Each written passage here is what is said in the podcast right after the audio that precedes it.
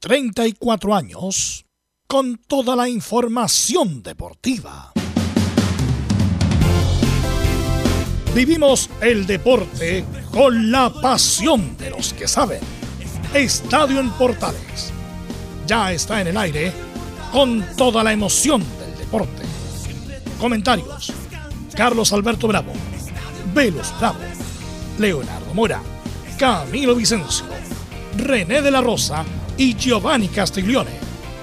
Reporteros, Belén Hernández, Nicolás Gatica, Felipe Holguín, Laurencio Valderrama, Juan Pedro Hidalgo, Rodrigo Jara, Rodrigo Vergara y Alfonso Zúñiga.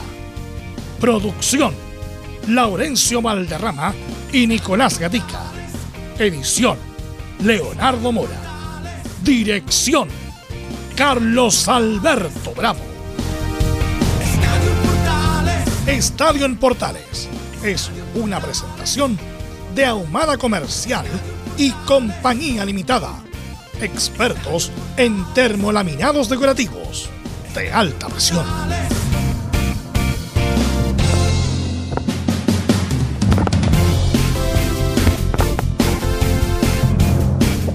Hola, ¿qué tal? Buenas tardes. ¿Cómo les va? Bienvenidos, bienvenida a la información del deporte nacional e internacional al estilo de Estadio en Portales, correspondiente este día 12 del 7 del 2022. Santa Laura se cierra por dos meses. Lo dice Baquedano, molesto por las críticas que ha recibido. Nuestra cancha está con severos daños. Cambiar la carpeta es lo más recomendable. El sembrado es imposible en esta época de invierno pero apoyamos al rugby y eso nos tiene contento más allá de las críticas que ha recibido el cuadro de la Unión Española. Chile pierde en el debut, luchó pero no le alcanzó 3 a 2 contra Paraguay. Próximo partido jueves enfrentando a Ecuador. Solari prácticamente ya es jugador de River. Están de acuerdo los clubes River y Colo Colo. Falta la venia de Solari, que va a ser indiscutiblemente que sí.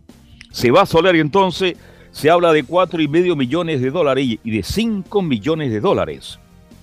Y un 20% para Colo Colo en futuras transferencias a otro mercado futbolístico. Así que vamos a compartir esto y mucho más en la presente edición de Estadio Portales, reitero, día 12 del 7 del 2022. Partimos justamente con Colo Colo y con el informe que nos va a entregar don Nicolás Gatica. ¿Cómo te va, Nicolás? Buenas tardes.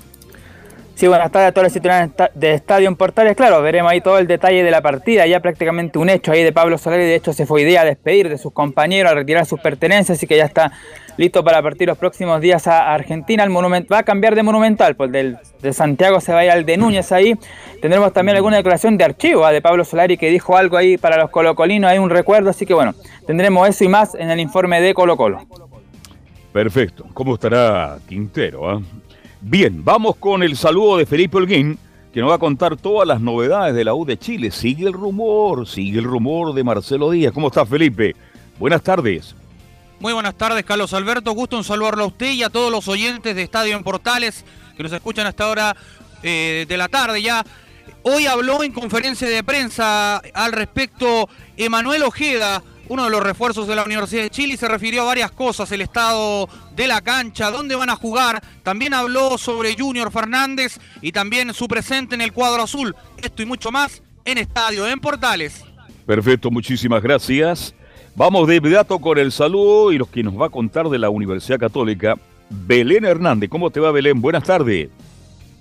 Muy buenas tardes, don Carlos Alberto, y a todos los que nos escuchan hasta ahora. Si hoy día vamos a estar revisando el acuerdo que existe entre Cruzados y la Salernitana por el 100% del pase de Diego Valencia. Cruzados y el equipo italiano también ya lo hicieron oficial. También vamos a estar revisando la oficialización de la lesión que tiene Cristian Cuevas. También vamos a estar revisando las elecciones que hay para el directorio de Cruzados, que es dentro de, dos días. Y vamos a estar escuchando también a Branco Ampuero. Así que esto y más en Estadio en Portales. Siempre usted sale muy bien, Belén. No sale mal, ¿ah? pero Ojalá eh, recuperemos el buen sonido para el informe de Universidad Católica. Y don Laurencio Valderrama nos va a contar todo lo que pasa con colonias, lo que está pasando justamente con Solaria en Colo Colo y mucho más en la presente edición de Estadio Portal. ¿Cómo está, don Laurencio? Buenas tardes. Muy buenas tardes para don Carlos Alberto y para todos quienes nos escuchan en Estadio Portal, la edición central. Estaremos por una parte con declaraciones de Luis Baqueano, el gerente de la Unión Española, donde exculpa a la Universidad eh, eh, de Chile. De, de, hecho, agradece al cuadro azul por los cuidados Santa Laura y reconoce que un mes estará fuera el, Estadio Santa Laura para reparaciones y por supuesto también estaremos eh, con declaraciones de una autocrítica Cristian Endler tras la derrota de, de, la selección chilena femenina ante Paraguay está obligada a ganar el jueves a Ecuador para seguir con opciones de clasificar. Esto más en Estadio Portales. Sí, la arquera chilena que para muchos la mejor del mundo estuvo muy mal ayer, ¿eh? se comió dos goles. Hay que decir las cosas porque sabemos que es una tremenda arquera, pero ayer no tuvo una tarde eh, positiva la portera de la selección nacional. Bien, vamos con nuestros comentaristas, con nuestros estelares. Don Camilo Marcelo Vicencio, ¿cómo está usted? Buenas tardes. Muy buenas tardes, Carlos, para usted y todos los auditores de Estadio en Portales. Claro, con la, con la noticia está prácticamente confirmada de que se va a ir eh, Pablo Solari, una tremenda venta de, de Colo Colo y a un muy buen club. Así que ahí está ese tema y bueno, lo de la cancha de Santa Laura.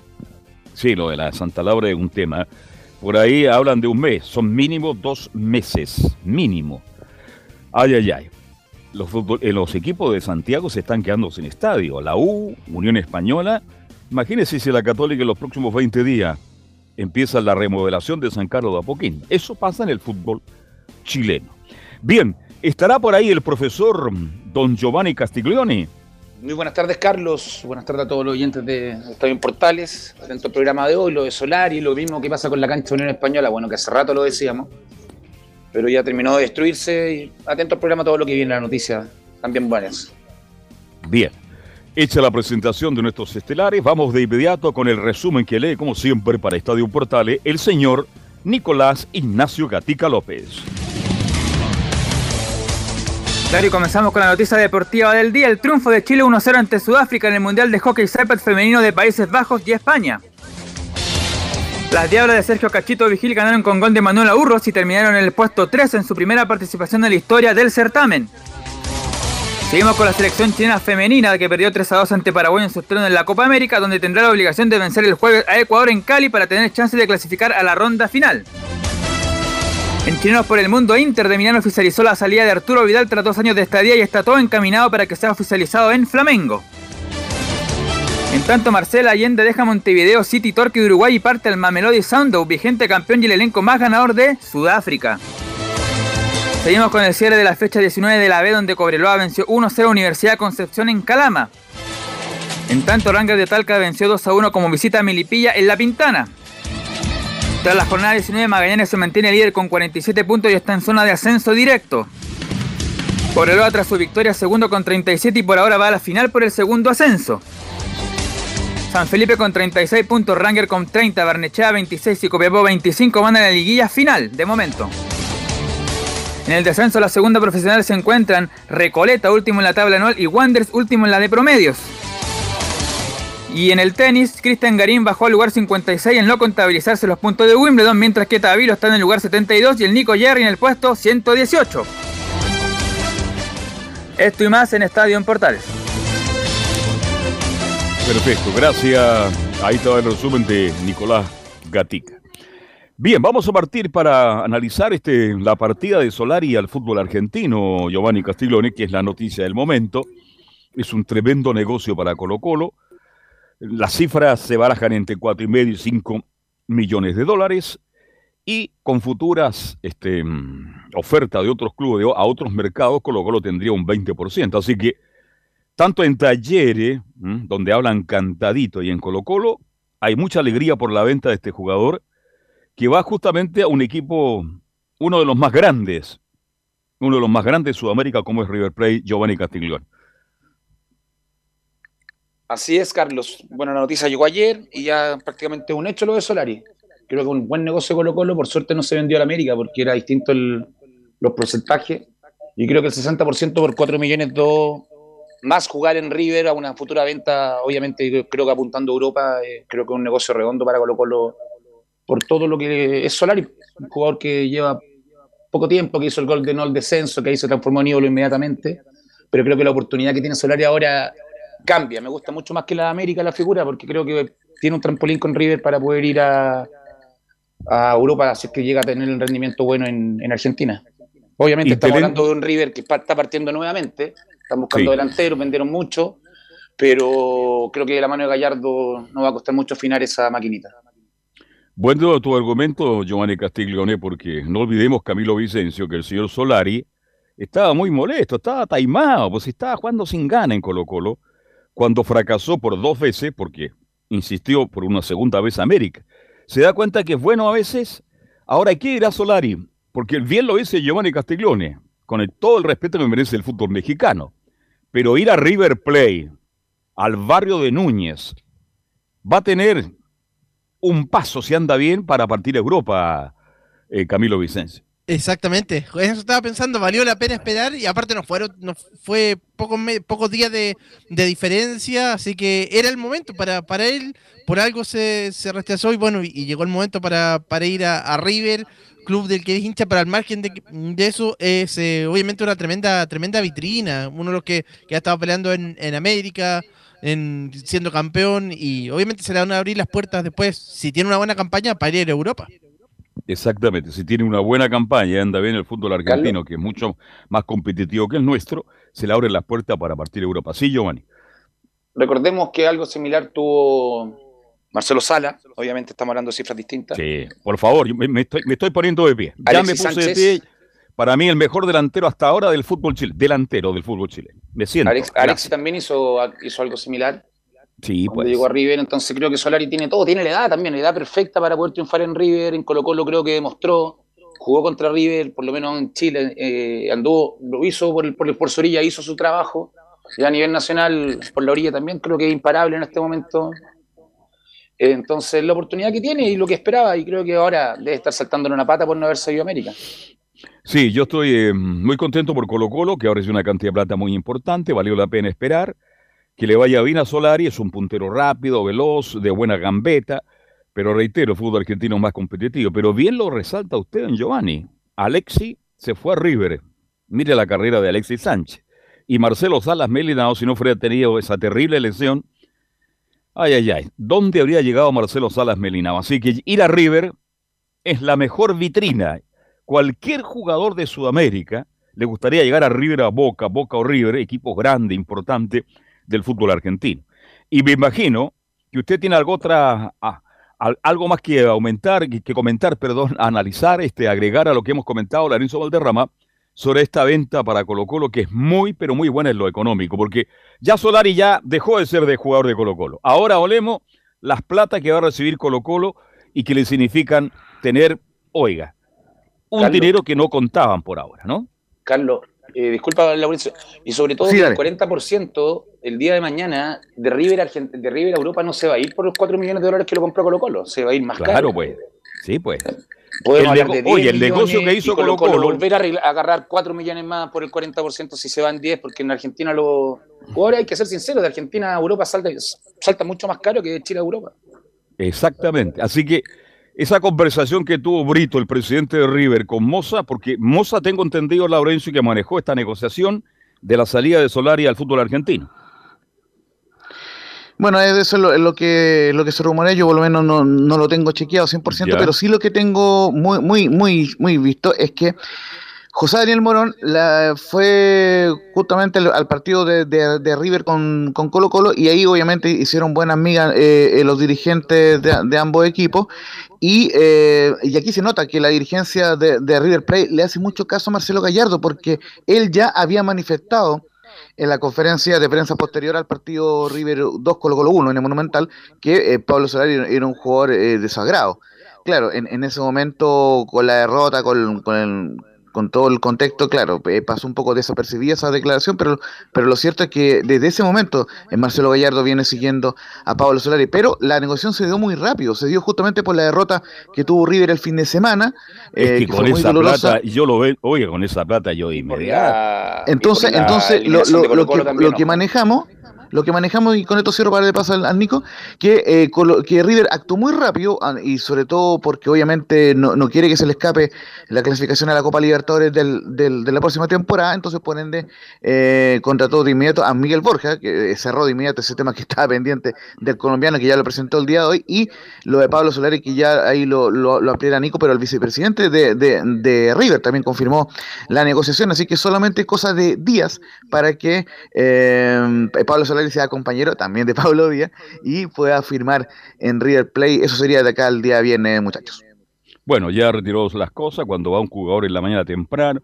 Yo viví con muchos jugadores de la U, eso, que llegaban temprano, Carleto, bueno, hacía el fútbol, me voy con pena, pero con una inmensa felicidad. No voy a dar nombre de algunos jugadores que partieron de la U a retirar las cosas al camarín, a despedirse no solo de los, de los jugadores, de su compañero, a despedirse de los administrativos, de los auxiliares, del hombre que corte el pasto en el complejo, el tipo del kiosco, todo ese entorno que los jugadores mantienen por mucho tiempo, con el cuidador de auto, en fin, todo lo que ocurre en el fútbol. Así que Solari ya es jugador de River. Este, mm, y ahora vamos a preguntarle a Nicolás Gatica, ¿cómo estará Quintero? ¿Estará pensando ya en alguien quien reemplace justamente a Solari, Nicolás Gatica?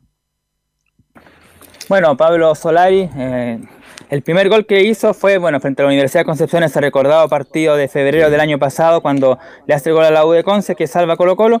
Y el último gol que hace a la Serena el día sábado es muy parecido al gol que le hizo a la U de Conce. De hecho, si se fijan, al que se sacó en el partido ante la U de Conce en el duelo del desempate fue a Leandro Díaz. Al que se sacó en el partido ante La Serena fue Leandro Díaz. Así que un gol bastante parecido. El mismo jugador en dos partidos distintos lo, se lo, le hizo un nudo ahí Pablo Solari. Bueno, marcó el gol. ¿Quién iba a pensar que se iba a hacer bajo la lluvia? El último tanto ahí de, de Solari que marcó 16 goles por el conjunto de Colo Colo, 14 a nivel nacional y 2 a nivel eh, internacional. Un gol, recordemos que le hizo también a Inter de Porto Alegre en el partido de ida cuando ganó Colo Colo 2 a 0. Claro, en específico lo de los Solari y los siguientes son aproximadamente 4.2 millones de la moneda americana por el 60% del pase del jugador, lo que implica que los salvos se quedarán con un 20 de una venta futura y talleres con el otro 20%. Además, esta operación se mete, dice, como dato, entre las ventas más altas de Colo Colo en una de las negociaciones más rentables en la historia, sobre todo considerando que por el 80% del pase del jugador se pagaron 1.3 millones de dólares en diciembre del 2021.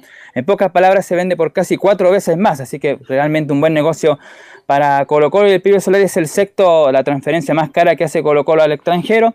El que gana en este, en este ítem es, bueno, Matías Fernández, que fue vendido al, Villarreal de España a cambio de 9,5 millones de dólares a finales del año 2006. Ese ha sido el más caro. Después está Arturo Vidal, cuando fue vendido al Valle Leverkusen en el 2007 a cambio de 7.7 millones por el 70% de su pase. Y el podio lo cierra como las tres ventas más altas, un argentino goleador que estuvo en Colo Colo, que además juega la selección paraguaya, nos referimos a Lucas Barrios, quien se fue en el 2009 al Borussia Dortmund de Alemania a cambio de 6 millones de dólares. En el cuarto puesto aparece Carlitos Muñoz, el hombre, el cachetón ahí, el de Santiago Wander, que a mitad del 2013 dejó Colo Colo tras ser fichado por el Vanillas de Emiratos Árabes por 5 millones de dólares. Y el quinto está Humberto Suazo, quien bueno, estuvo partido en Monterrey de México a cambio de 4.8 millones de dólares por el 80% de su pase. Y ahí viene Pablo Solari como la, la sexta venta más cara de Colo Colo hacia el exterior. Así que hay buenos datos que ha tenido Colo Colo. Eh, Matías Fernández es el que encabeza esa, esa cifra y ahora bueno, eh, eh, Solari se va también hacia el otro lado de la cordillera. Interesante detalle que entrega Nicolás Gatica con los jugadores que han partido de Colo Colo y que han generado muchos millones de dólares. Entonces, Bien por Colo Colo, que es una gran vitrina, es como la U, como la Católica en el fútbol chileno, que son vitrina y que significan que jugadores como Solari, que llegó como ilustre desconocido Giovanni Castiglione, venía de talleres, prácticamente no jugó en la primera división del fútbol argentino. Llega a Chile, juega en Colo Colo, hace buenas, buenos partidos, tiene buenos momentos, muestra condición extraordinaria. No es un jugador muy regular, así son los talentosos en la Copa Libertadores y en la Copa Sudamericana y hoy día ya es jugador de River. Te escucho. Usted sabe que, bueno, como usted eh, vivió en Argentina, Boca y River llenan todas las portadas en radio, en televisión, en diario. Todo, todo, todo, todo. Ha sido muy mediático lo que ha llegado, lo de Pablo Solari, esta inminente llegada a Colo Colo, por dos o tres razones. La primera, porque se llama Pablo César. ¿Y por qué le pusieron Pablo César Solari? Por Pablo mm. Aymar o sea, la, familia es fanática de, de, lo que es River Plate. Lo segundo, que han hecho mucho hincapié en el hecho de que no ha, de que no ha debutado en primera en, en, Argentina, como se le conoce allá a la serie de, de honor. Entonces, eh, hacen ese símil de, que explotó en Colo Colo, en un juego formado en talleres, que tiene una rica cantera por lo demás. Y lo tercero es que también hacen, eh, hacen hincapié en el tema de que hizo el gol que salvó a Colo Colo del descenso, que, lo van a amar eternamente eh, a Colo Colo, en Colo Colo a Pablo Soler, eso es lo que dicen en Argentina. Así que obviamente eh, eh, hay mucho interés en lo que pueda tener Pablo Soler. Por Dios que está resfriado usted, ¿ah? ¿Mm? Tiene que acostarse temprano o le destaparon los pies anoche. ¿eh?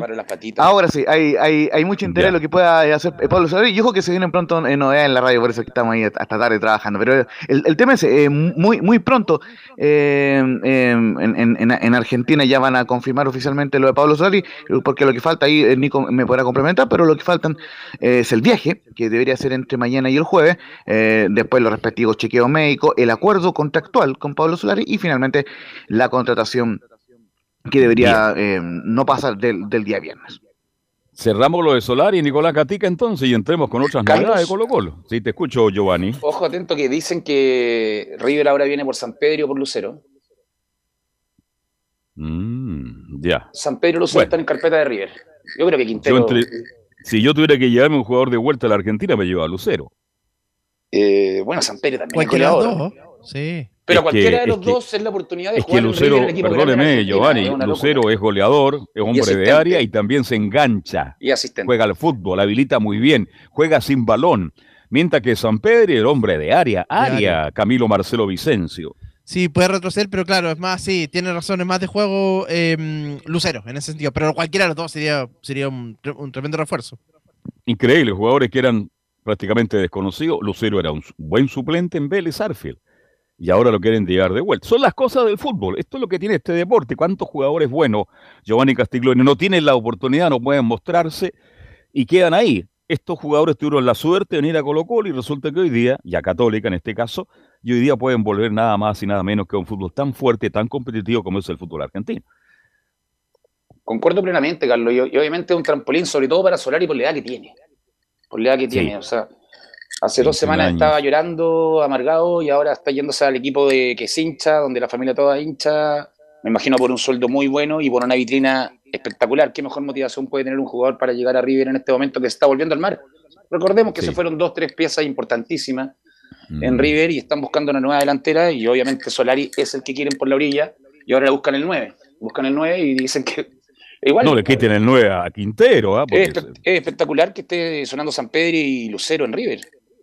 Sí. Creo que es espectacular, porque obviamente nos están viendo dentro de todo lo malo que criticamos todos, se está viendo algo acá. Es que Giovanni, Giovanni, este, es que ahora se, se, comenta algo del fútbol chileno, se sabe del fútbol chileno, y eso que estamos ahí nos separa la cordillera solamente. Antiguamente no, mire, yo estaba ese en Argentina y quería saber cómo le fue a la U y, en ninguna parte nadie hablaba nada. Ahora están los medios, está la televisión, ¿no es cierto? Y se ve un poquito más del fútbol chileno y se dan cuenta que acá se compite y que hay jugadores que pueden estar en mercado tan exigente como el fútbol argentino. Pero antes ni siquiera salía el resumen en los diarios, Camilo Vicencio, de la, de la fecha al fútbol chileno. No le daban pelota, perdóname la expresión tan vulgar. No le daban pelota al fútbol chileno, pero cambiaron los tiempos, la globalización, los medios, el crecimiento de la tecnología, lo que, lo que tuvo Chile justamente con Copa América, fueron mirando mucho más a Chile y se dan cuenta que hay aquí hay jugadores que pueden rendir en ese mercado. Tal cual. Después, claro, cambió todo eso y con lo, con lo que pasó con las finales de la Copa América, esa, la generación Durant, o sea, ahí se empieza a mirar también más, el fútbol eh, nacional por parte de, Argentina. ¿Do Carlos? Te escucho, Lawrence. Sí, no, eh, yo por lo menos que tengo eh, cuatro décadas, 41 años, ¿sabe cuándo siento que cambió eso? Usted es muy joven, ¿ah? Y se ve más joven todavía. Sí, claro, eh, por supuesto. Eh, ¿Cuándo cambia eso? Cambia con la llegada del Matador Sala a River Plate. Creo yo que eso fue un antes y un después eh, en cuanto a la mirada del medio argentino hacia nuestros jugadores y posteriormente partieron muchos más. Hacia, hacia ese lugar, pero yo recuerdo perfectamente cuando leía las crónicas de revista Triunfo y, otra revista que siempre se apelaba a, al jugador este, Iván Mayo, Chicolito Mayo, como que jugó en River Plate, mm. u otro grande jugador, pero, pero muy poco. Y justamente eh, Marcelo Sala fue un antes y un después, por lo menos en cuanto al fútbol argentino, porque todos sabemos que lo Iván Sobrano fue un antes y un después en cuanto al fútbol europeo. Buen tema, ¿eh? pero más atrás estuvo don Sergio Roberto Livingston, capitán de Racing. Estuvo Jaime Ramírez Banda, jugador extraordinario del fútbol chileno, pero es que los tiempos son distintos, Giovanni Camino, la repercusión ahora a través de los medios distintos es diferente. Hubo muchos jugadores que fueron a Río y a Boca. Y yo recuerdo perfectamente cuando Marcelo Salas partía al fútbol argentino. No olvidemos, Giovanni Camino, que Marcelo Salas prácticamente partía a Boca Junior. Ya apareció el doctor Vilardo, a quien le deseo que esté muy bien, creo que está un poquito delicado de salud. Este, dijo, no, no, no, el futbolista chileno, lo dijo, no está preparado para jugar en el fútbol argentino. Y esa fue la razón tal vez porque River lo llevó, debuta por River, hace un gol a boca, eh, Sala sigue siendo figura toda la semana en el fútbol argentino, y ahí se dieron cuenta que los chilenos también podían ir a jugar un fútbol tan competitivo. No todos, pero algunos, por lo menos Giovanni y Camilo. Sí, Carlos, completamente. como decíamos, la repercusión ahora es distinta, porque también hay, mucha, eh, hay muchos temas de internet que también te deja ver más fútbol todavía directamente en vivo. Entonces, va cambiando. Y recordar a Gary Medel, que también tuvo el salto a Boca para irse a Sevilla. También, pues, claro, y tuvo gran pasar en, Boca Juniors. Debutó con un gol, pero tuvo un año, según, según recuerdo, pero después salta a Sevilla. Sí. Entonces también el, ahí están los ejemplos de los trampolines que el fútbol argentino y lo mediático que fuera, obviamente, por todo lo que han ganado también. Y, por todo. Claro, y como hubo futbolistas y como hubo algunos futbolistas chilenos, Camilo, que fueron a comer un bife choricillo nomás. Álvarez, el lateral derecho de la Católica, jugó muy poco. Hay un, lateral izquierdo de Colo Colo que no jugó nada y un día yo estaba en Córdoba almorzando. ¿Ah? Escalón estuvo en River. Escalona. Alejandro Escalona, justamente. Estaba almorzando porque teníamos transmisión en la tarde, estaba almorzando en un restaurante de Córdoba y los periodistas cordobeses decían, y ese tipo, ¿a qué vino? ¿A qué vino? y jugó en River, pero no jugó nada, pues Camilo Vicencio, prácticamente nada de nada. ¿ah? Nada, nada. Lo mismo que el Chapa Fuenzaría en Boca también jugó poco. Muy poco, tiene razón. Sí, ¿Mm? ahí hay más, sí. El Chapa jugó muy poco. Y antes dio Roja, que fue gran figura en el Mundial 62, fue a River también, hay que recordarlo, y tampoco tuvo un gran pasar en el fútbol argentino. Siempre fue difícil, siempre fue complicado, pero ahora se abren más puertas, hay más posibilidades. Si un futbolista anda bien, puede llegar justamente a un deporte futbolístico tan importante. Fíjese, en Argentina hay una crisis económica tremenda, Fernández está con problemas y resulta que todo el mundo sigue hablando del fútbol argentino, como que si no pasara nada. Y todos los y todos los equipos que Giovanni, hasta el más pequeño, tiene su público y todo el mundo habla de fútbol y bueno, así han vivido los argentinos los últimos 50 años que han vivido en crisis económica tremenda. Te llamo a las 3. Como la que, como la que están ahora.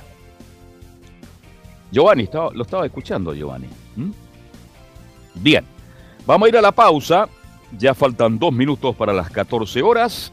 Y luego nos metemos, vamos a hablar también un poquito de lo que está pasando con el Estadio de Santa Laura, lo que pasó ayer entre Chile y Paraguay que perdió por 3 a 2. Y vendrá también el informe de, ya un informe ya más completo de Colo Colo con Nicolás Gatica. Pausa y seguimos.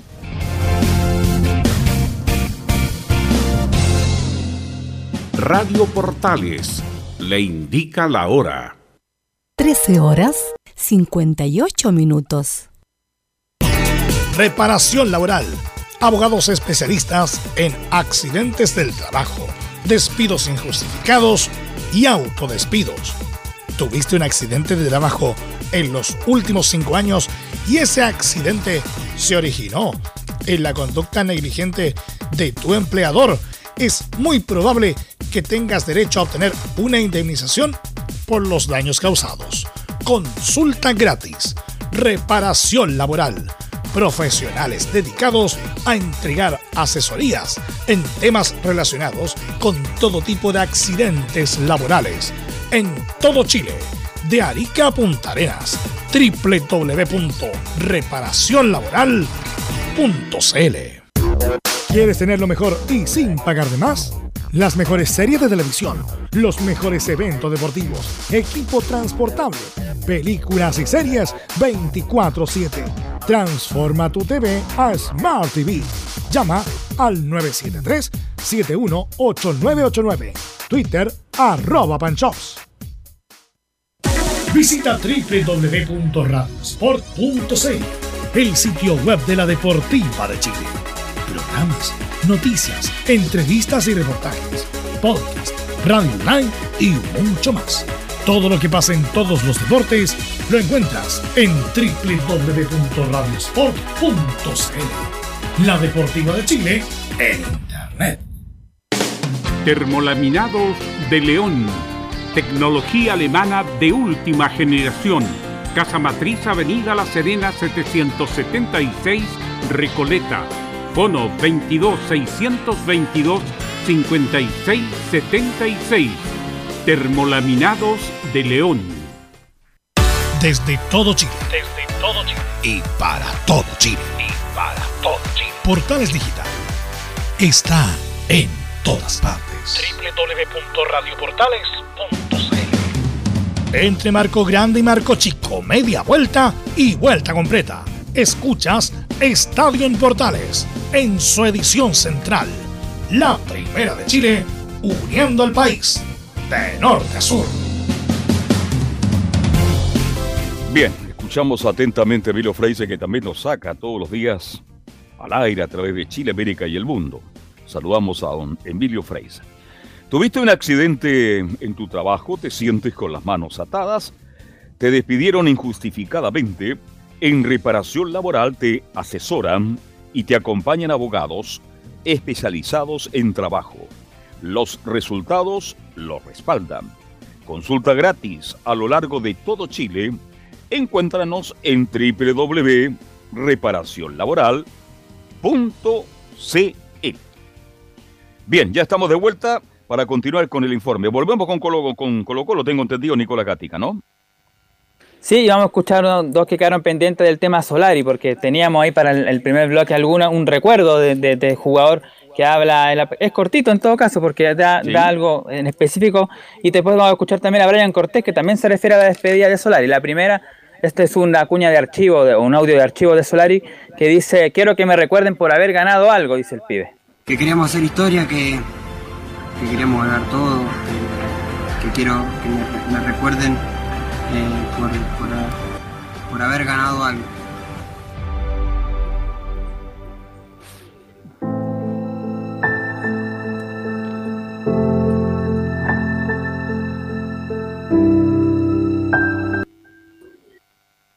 Ahí, pues ver un pequeño extracto ahí de una declaración de Solari. Trujillo tocando el piano, está don Valentín Trujillo tocando el piano. Pareciera.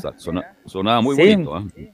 Sí, muy bonito, así que eso era el recuerdo que tenía justamente Solari para los hinchas, porque dice espera ganar algo, bueno, no pudo ganar el campeonato nacional, pero ganó el partido del descenso y ganó también alguna Copa Chile y también, por supuesto, su prestigio para viajar a River. Y la última que tiene que ver con ese tema, a Brian Cortés, pues, hasta hoy día todavía compañero, porque Solari está entrenando por última vez, dice Brian, si Pablo Solari llega a salir a River, desearle el mayor de los éxitos. Una, una baja sensible, Pablo la verdad que es un tremendo jugador, tremenda persona, que es lo principal, y ojalá si llegase a salir obviamente desearle el mayor de los éxitos, que no tengo duda que le de la mejor manera. Ya Pablo hace un bastante tiempo ya estaba sonando en diferentes lados, todos sabemos que tuvo la, opción de irse, que se quedó y miles de problemas que por ahí se, se, armaron, pero gracias a Dios, eh, como ustedes dicen, pues la verdad que si, llegase a confirmar, obviamente es lo mejor para él, no, no, tengo duda que le va a ir de la mejor manera, tiene mucho que todavía para, para dar, para demostrar, así que esperamos que sea recién el inicio.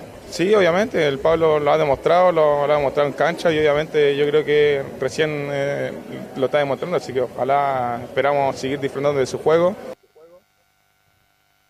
Ya no va a ser eso porque no va a disfrutar del juego de Solari porque ya parte rumbo a Argentina entre hoy y mañana y estarán siendo oficializados entonces en River Plate. Algo para cerrar, bueno, ¿en qué lo que va a quedar de Solari? Bueno, se va este delantero. ¿Qué alternativas tiene Colo Colo? Bueno, está Agustín Bouzat, el argentino, está Oiga, qué eh, Marcos Rojas. Jugador. Oiga, pero no, no, le digan ni las talones. Sí, dime, Laurencio. No, no, solamente eh, contextualizar muy brevemente que esa declaración la dio Brian Cortés en medio de una actividad de una marca comercial, por ende, obviamente se vio sorprendido por las preguntas de la prensa, pero ya en la interna se sabía en ese momento que Pablo Solari partía a River Plate en el camarín, entonces por ende eh, Brian Cortés respondió lo que pudo en ese momento, pero obviamente el plantel ya sabía en ese minuto que estaba eh, por, por partir Pablo Solari, pero Cortés no, no sabía de que le iban a preguntar al respecto, por eso que respondió lo primero que se le ocurrió ahí al portero colocolino. Sí, Bueno, pero luego- respondió bien, res- respondió bien. Se- se Luego comentamos, luego comentamos lo- los jugadores, estoy diciendo lo- las opciones que tiene Colo Colo, ahí se, se analizan obviamente, estoy diciendo lo- las opciones que tendría, Marcos Roja, Agustín Bausat, eh, Marco Volados, eh, Alexander Oroz, Cristian Zavala, esos serían los nombres más o menos que manejaría ahí Colo Colo por esa zona para la partida de- del Tío Isabel, mismo ver. Costa que a veces juega de puntero izquierdo. Son las Usted dio alternativas. cinco nombres. ¿Cuál, cuál para, para el técnico nacional Giovanni Castiglione tendría que ser el reemplazante de lo que tiene Colo Colo hoy para Solari? A mí me gusta Volados. Ya. Me gusta Volados lo que tiene Colo Colo. Obviamente hay que ver al refuerzo que llegó de Vélez de cómo se va a estar desempeñando, pero por ahora creo que está el debe. Obviamente lleva nada. Pero el, el reemplazo directo yo veo a Volados por la orilla. Tú lo ves un tipo rápido que tuvo Con su enganche, momento. que cuando, Claro. abre latas. Cuando No llegó Solari, pero pasó. ya abre lata. Y para usted, Camilo, ¿es volado el jugador que debería reemplazar a Solari? Es Marcos Volado retomando su nivel, Carlos. Sí, tendría que ser eh, Marcos Volado, era el titular el año pasado cuando, Sí, pues. cuando recién, cuando llegó Quinteros al comienzo del campeonato, él era el titular y fue importante en varios partidos, así que Marcos Volados. Marco Volado, entonces. Bueno, pero tiene varias variantes, pero si hay que elegir uno hoy día ya para jugar el próximo día domingo, todos apostamos a volados, Nicolás Gatica. Claro, entonces eso para cerrar el tema son las alternativas que le caería a Quinteros arriba. Hay que ver pues cuándo va a, ser presentado este volante Marco Rojas, que puede jugar como delantero más atrás. Que dicho sea de paso, la camiseta del ex equipo que tenía el Melbourne Victory en Australia es muy parecida a la de. ¿ah? Hay una observación, claro, con la B ahí entre medio, muy parecida, así que dicen, a lo mejor Quintero le gustó porque venía, pues la camiseta era parecida, ya vino Lucero, Bouzat, Emiliano Amor, así que una pequeña talla, como se dice de algunos hinchas por esta de ¿Cuándo lo Marco Rojas, la misma mañana? camiseta. Mañana lo presentan en Colo Colo este. Bueno, debiera ser, pues. Debiera estar entre Ya. mañana, el día jueves. Ahí hay que ver cuando la, la dirigencia de Colo Colo, mejor dicho, la, la parte de prensa mande el comunicado para cuándo es que está presente. Pero sí, uno de estos días tendría que estar Marco Rojas, que ayer dijimos pasó los exámenes médicos Nico. sin problema. Y hay que esperar, pues hay que esperar que dice Quintero estos días sobre si van a traer otro jugador o no. Justamente estamos eh, haciendo la consulta, pero será presentado esta semana Mar- Marco Rojas como refuerzo de Colo Colo. Ya, Marquitos Roja. Un fenómeno que llega a Colo Colo. Ojalá que le vaya bien, que no sea. ay, ay, ay. Ojalá Dios quiera que sea un aporte para Colo Colo. Ahí lo dijo, lo en una entrevista en directo el técnico Quintero. Bueno, dijo, este, cuando no está la primera línea hay que jugársela por la segunda o tercera línea. Y esos jugadores a veces se transforman en apuesta, Giovanni Castiglione, en apuesta. Y Colo Colo fracasó con lo de Santos, el eje delantero venezolano. Bausa yo creo que va a mejorar, va a rendir un poquito más, ojalá me equivoque, pero no le veo las condiciones para ser titular, titular permanente en Colo Colo. ¿ah? Hay que verlo, como decíamos, está, recién llegó, pero también un jugador que recién llega debería ya estar ok. Porque venía activos, llegó, debutó inmediatamente, Sí, pero hay, que ir, hay que ir viéndolo, como usted decía, nombró a Santos, volvemos un año atrás, nos vemos a Blandi también, que fracasó rotundo, Oiga, Blandi, muy alto. ¿dónde está Blandi? Oiga, ¿dónde está jugando? Debe estar gastando ¿Dónde la está de- se fue de Colo Colo. Claro. No juega, pero por Dios que tiene la billetera, ¿ah? La tiene bonita. La tiene bonita la billetera. ¿ah? Qué terrible el caso de Blandi que vino a Colo Colo y fue un fracaso. Llegó como se figura. olvida de esas cosas, pero fue un fracaso rotundo en Colo Colo por lesiones y al final, cuando entró, tampoco aportó mucho. Bien, ¿algo más, Nicolás Ignacio? Sí, algo decir que Marco Rojas, bueno, que vino a Colo Colo y tuvo en tiro de inmediato un reemplazante. Presentaron a Nani en el cuadro australiano, que fue campeón con Portugal en la Euro del 2016. Así que imagínense, se fue Rojas a Colo Colo y de inmediato allá en Australia tenían un reemplazante, no le costó nada. En cambio, a Colo Colo le ha costado bastante poder conseguir ahí algunos jugadores. Así que, bueno, hay que estar atento ahí al mercado. Quedan todavía días para que se cierre el libro de pase. Va a ser en la previa de la cuarta fecha ante Huachipato que va a jugar Colo Colo, que va a ser día sábado. Así que de aquí al otro viernes tiene Colo Colo para tratar de buscar un tercer refuerzo y cumplir justamente con lo- la exigencia del técnico Gustavo Quintero. Y ahora, claro, Colo Colo ya se prepara pensando en el día sábado a las seis y cuarto de la tarde visitando a Audax allá en Rancagua. Carlos, Perfecto, ¿está en San gracias. Lorenzo Blandi? Sí, no, sí, yo sé que está, pero, está, pero no, pero no está, juega po. tampoco. No juega. Juega un partido, juega cuatro minutos, sale seleccionado. Y ahí está, ahí está. Se da vuelta ahí. Y no juega. Es un caso, ¿ah? Es un caso, el caso Blandi en Colo Colo y San Lorenzo de Alma. Gracias, Nicolás, que tenga una muy buena tarde. De nada. Bien. Igualmente. De nada, gusto de salud. Que tenga un buen provecho. Lo, a ver si lo pasamos a ver los próximos días ahí a la calle San Isidro, a 50 pasos de la Alameda. Bien, ahora este, mm, nos metemos ya con la U de Chile. ¿Qué pasa en la U? ¿Cómo está el ambiente? ¿Llega o no llega? Cuénteme, ¿hay algún... la- los hinchas quieren saber, porque en las redes sociales se dice que Marcelo conversó, que el representante conversó, que quiere venir. Es un cuento que nun- de nunca acabar, mi estimado Felipe Alguín. Buenas tardes. Buenas tardes, Carlos Alberto. Los saludo nuevamente a usted y a todos los oyentes que nos escuchan a esta Y yo de lo la tarde, saludo también a usted de nuevo porque usted es un caballero. Perfecto. Muchas gracias. Sí, bueno, lo que comentaba usted en titulares, eh, también eh, hablaba al respecto de los refuerzos de la Universidad de Chile. Eh, eh, Marcelo Díaz todavía sigue en la órbita de la Universidad de Chile. 150 mil dólares es lo que vale el eh, pase de este jugador, lo que está pidiendo el cuadro de libertad para pagar esta cláusula de recesión y poder contar el cuadro universitario con sus servicios. Eso por un Detenga, lado. detenga, deten- Felipe, deténgase ahí porque eh, a ese no. 150 mil dólares no es mucha plata, mi estimado Giovanni Castellón y Camilo Vicencio. Pero usted se la jugaría por la vuelta en Marcelo Díaz, que en los últimos meses está jugando, ¿ah? Porque antes jugó muy poco Giovanni Castiglione. Es, es que las lesiones lo tuvieron a mal traer, tengo entendido a Marcelo Díaz. No, desde que, desde que llegó a Cerro Porteño, si no me equivoco, ¿cierto? A libertad. está en libertad, también. pero eh, eh, justamente está jugando, eh, ha estado jugando últimamente en, la, en lo que es la, la Copa Libertad. Porque estuvo harto tiempo parado. Sí, es- eso es verdad. Sí, no, yo- sería tremenda contratación, Carlos. No creo, no creo que Marcelo Díaz no rindiera acá en Chile, en la Universidad de Chile. Hay que verlo bien. Ojalá llegue, llegue a aportar, porque la U necesita un jugador de ese estilo, de ese estilo en el medio campo. Sería extraordinario, creo que para la U. La primera salida, la primera salida siempre es con Marcelo Díaz y cuando se acerca al área rival también habilita, así que podría ser una solución para esta U de Chile que tiene delantero Un volante que no le llega, salida, que no le llega una pelota con ventaja. Yo no estoy defendiendo ni a Osorio, que ha sido un fracaso. eh, perdón, ¿cómo se llama el que venía de Unión Española? Eh, perdón, este, Palacio. Y, y Ronnie, los dos se fueron quedando, quedando, quedando y hoy día prácticamente no la tocan Camilo, Marcelo, Vicencio, Santelice. ¿Será porque no les llega balón, porque tienen que bajar mucho, corren, Por eso. corretean mucho y llegan cansados? Sí, po- entre otras cosas, eso influye también, eh, obviamente, Carlos, y ahí podrían tener una alternativa más de más de pase de parte de Marcelo Díaz desde más, desde más atrás. Así es. Volvemos contigo, Felipe. Sí, y también, bueno, había sonado Juan Ignacio Méndez, uno de los jugadores que también estuvo en la órbita de Colo Colo, recordemos, eh, un jugador también que juega como volante mixto o volante de tapón, que le llaman, pero Volante eh, tapón. también- Frase de mi gran amigo y colega, a quien saludo, Vladimiro Mimisa Cárcamo. Volante tapón. Frase de Vladimiro Mimisa. Cerrado el paréntesis. Y este eh, jugador, bueno, tiene también nacionalidad chilena, bueno, argentino, de, abuela chilena y, y como tiene también esa doble nacionalidad, podría haber jugado y no ocuparía un cupo eh, en la escuadra de la Universidad de Chile si es que se hubiese dado el, eh, la posibilidad de que llegara como refuerzo, pero no se dio y firmó en el cuadro de San Lorenzo de Almagro, en el, en el, allá en los gauchos de Boedo.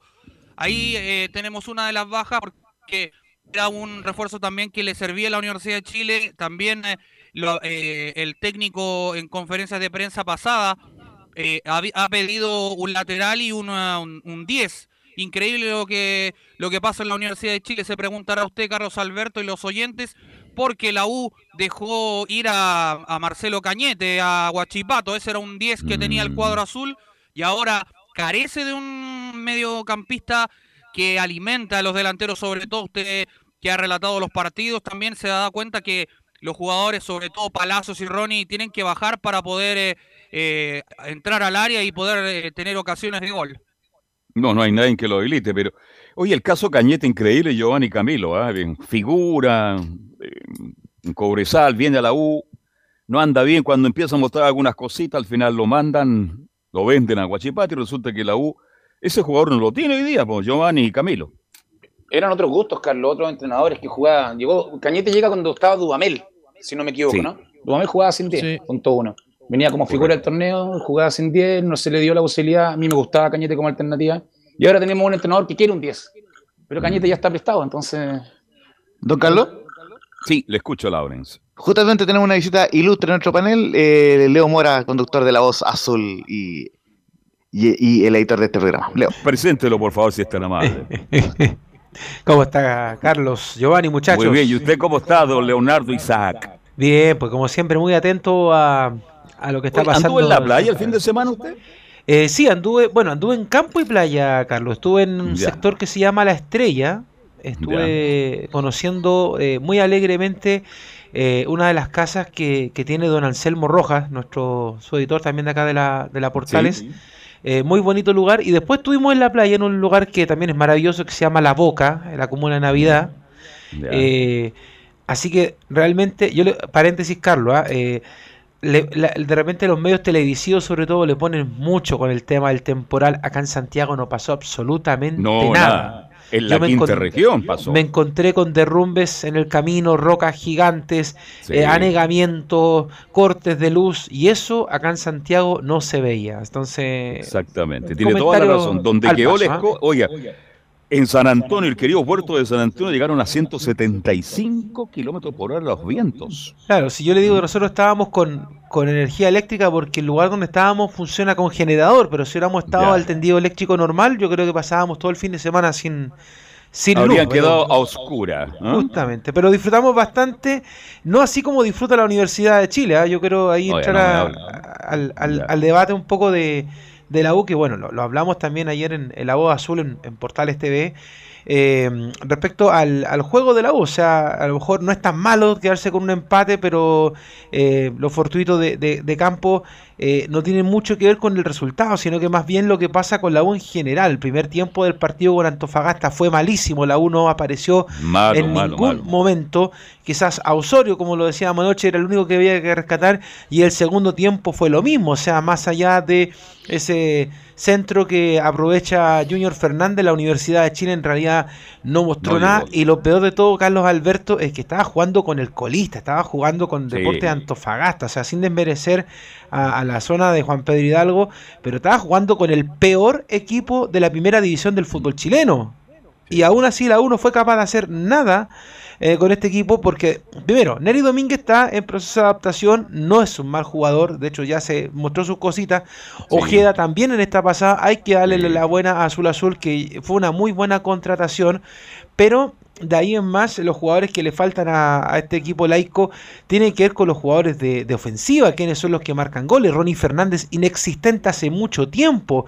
Jordi Palacio, que está lesionado, e incluso si hubiera estado en la cancha, yo creo que tampoco hubiera sido ningún aporte a esta Universidad de Chile. Y los que están salvando el juego son los que vienen un poco más de atrás: Poblete, Asadi, Osorio, pero que incluso están jugando en posiciones más retrasados porque obviamente hacia arriba no llegan las pelotas. Entonces hay un corte tremendo entre lo que hace Manuel Ojeda y el resto de la Universidad de Chile. Cuando Felipe Holguín dice que lo que falta es un volante tapón, no, no falta un volante tapón No, porque el, el ya- volante ya. tapón es Ojeda. Y Ojeda, tiene que jugar solo ahí, Giovanni, Carlos, Camilo, y tiene que buscar un volante de salida o un mixto de verdad o definitivamente el 10 que nunca llegó a la U, porque usted me va a decir, y, y- y Vargas, Vargas no llegó a la No, U, no, o sea, no. No es 10. eh, vino, No es 10. claro, justamente, no es 10, está lesionado, eh, se le inventa una posición y ahora sí, la Universidad de Chile, ahora sí en esta pasada, debería jugar con un rombo en el medio campo. Yo no sé si están de acuerdo ustedes un poco en esas observaciones que le he dado en esta pasada. Sí, yo en, esta pasada, y aquí le pregunto a Giovanni y a Camilo de inmediato, perdona Felipe, pero es interesante el tema. Yo no he visto, mire, la entrega a la U mejoró. Corren, luchan, hay más motivación, estamos de acuerdo con la llegada de López. Pero el futbolístico, a López le gusta el 4-4-2, mi estimado Giovanni Castigoli, parece que no renuncia a ese esquema. ¿Será por los jugadores que tiene? ¿Cómo, cómo lo ve usted como técnico, Giovanni Castiglione? En este caso, Leo, no concuerdo. Me gusta jugar con dos contenciones. Sobre todo en el caso de la Universidad de Chile, que tiene tanta falencia en la defensa, que obviamente, supuestamente ahora van a empezar a arreglarse con, con los refuerzos. Pero me gusta un volante tapón, como le dicen acá, como lo nombraron, y me gusta el mixto al lado. Ya, Pongamos ejemplos mayores, lo que podría haber sido lo que era Gattuso con Pirlo. ya. Estamos hablando de ejemplos mayores. Sí, Por eso sí, me gustaba sí. la llegada de Marcelo Díaz. Con Ojeda al lado, o sea, con el contención. Eh, volante mixto. Y, y si en caso de hacer un rombo, lo puede hacer como lo. cambiar un poco como lo hizo Colo Colo, que pone a Gil de 10, que es un volante mixto también. Me gusta más esa, esa forma porque uno puede asegurar más la defensa y también dar una muy buena salida hacia la orilla o hacia el jugador que esté jugando de creación en este caso. ¿Y usted cómo lo ve con Camilo Marcelo? Sí, ahí le faltaría en realidad un, le faltaría un jugador de, Es que no de tiene esa ese jugador. característica. ¿Ah? Claro. De esa característica No, que mencionaba que mencionaba Leo justamente Carlos, un 10 le faltaría, pero no, pero no lo tiene. Pero, pero sí, ahí habría que hacer un, un cambio. Quizás con Poblete un poco más atrás por ahí po- podría ser acompañando más a, a Ojeda. Volvemos contigo, Felipe Holguín. Sí, como les comentaba también, eh, bueno, habló Manuel Ojeda hoy en, en esta conferencia de prensa allá en el Centro Deportivo Azul y bueno, y se refirió al siguiente rival que va a tener la Universidad de Chile, que ya le estaremos contando algunos detalles. ¿Dónde se va a jugar? Bueno, acá pasa, pasamos a revisar las siguientes declaraciones de Manuel Ojeda, donde dice, es un partido muy importante y se refiere al rival siguiente, Ñublense.